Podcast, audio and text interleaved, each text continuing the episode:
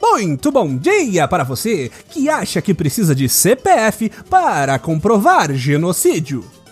Muito boa tarde para você que acha que Ernesto Araújo tem capacidade cognitiva de negociar compra de qualquer coisa com outros governos. E muito boa noite para você que acha que assinar petição pedindo que o governo federal faça alguma coisa vai dar resultado. Este é o Boletim do Globalismo Brasileiro, seu relatório semanal sobre a luta do nosso capitão contra as forças comunistas de simplesmente não contratar um assessor neonazista para o governo. Toda semana a gente traz para você aquilo que nem o seu grupo de Zap Zap mostra. Então, não saia daí!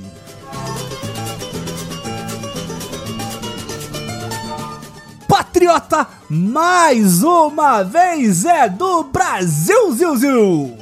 Da mesma velocidade que um pensamento leva para ir de um lado ao outro da cabeça de Carluxo depois de um ano de pandemia e mais de apenas 300 mil mortos, o Brasil finalmente anuncia suas vacinas desenvolvidas totalmente no país graças aos incansáveis esforços patrióticos de nosso Messias, totalmente não anti-vacina, tá chovendo vacina brasileira agora, meu caro patriotinha!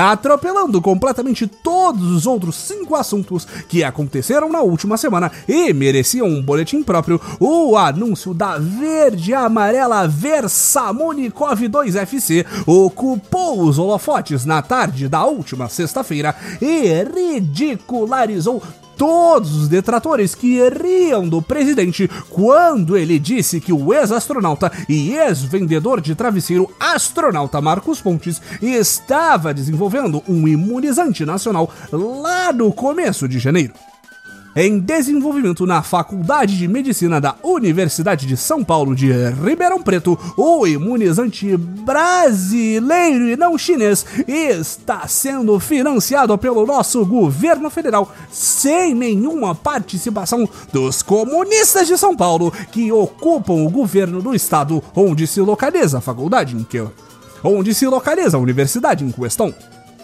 Nosso ministro Sideral também anunciou que já entrou com o pedido para a Anvisa de iniciar os testes clínicos de fase 1 e 2 em pessoas humanas brasileiras. Além dos efeitos imunizantes, recebemos aqui no Zap que a vacina brasileira te torna um super soldado verde amarelo.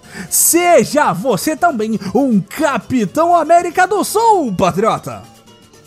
E se você acha que uma vacina se adé muito, se prepare! Também ficamos sabendo do incrível imunizante produzido em Minas Gerais produzida no CT Vacinas da UFMG, esse segundo imunizante que nem mesmo nosso cosmonauta ministerial lembrava o nome, já foi aprovada nos testes em camundongos e já está com o pedido também na Anvisa para seguir adiante. E logo, logo estaremos imunizando todo o gado bolsonarista contra o vírus chinês.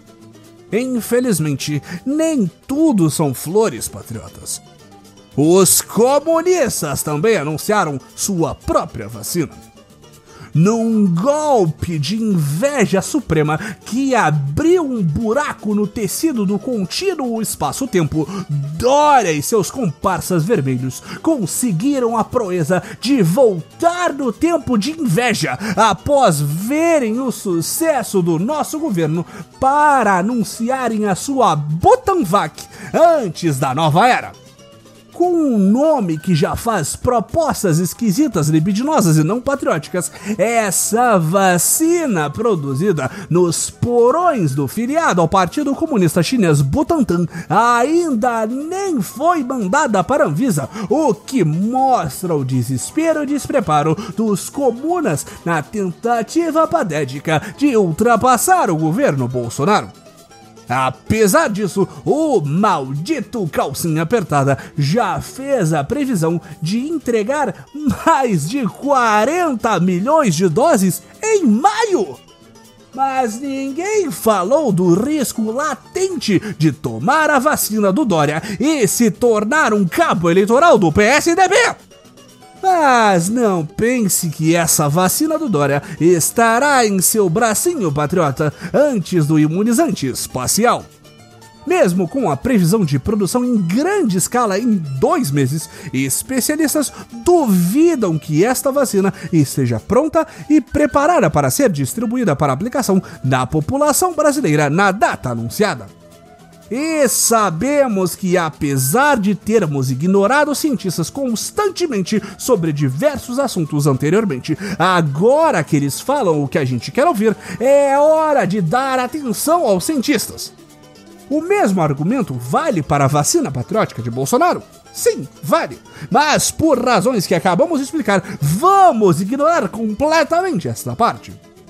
E não vamos encerrar o boletim sem agradecer aos verdadeiros responsáveis das vacinas brasileiras terem demorado tanto tempo os malditos esquerdopatas que estão fazendo todas essas vacinas e que dominam centros de pesquisa e universidades públicas no país.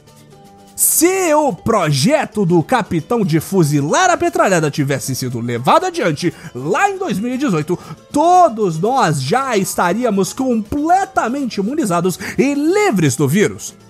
Mas não! Os comunas tinham de se ocupar fumando maconha e fazendo sexo grupal das universidades. O corte de orçamento de 36% e o congelamento de salários não tiveram nenhum impacto na produção de uma vacina nacional. Como sempre, é tudo culpa da esquerda!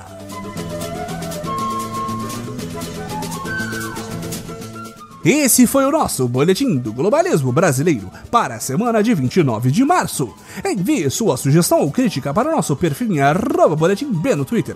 E fique ligado em nossas próximas notícias globalistas. Se possível, ajude a espalhar a palavra do Boletim, avaliando nosso humilde programa no Globalista Apple Podcasts, cometendo um patriótico compartilhamento de nossos episódios e considerando apoiar nossa campanha de financiamento coletivo em padrim.com.br barra Boletim do Globalismo Brasileiro. E lembre-se, Bolso Vacina acima de tudo, Brasil acima de todos!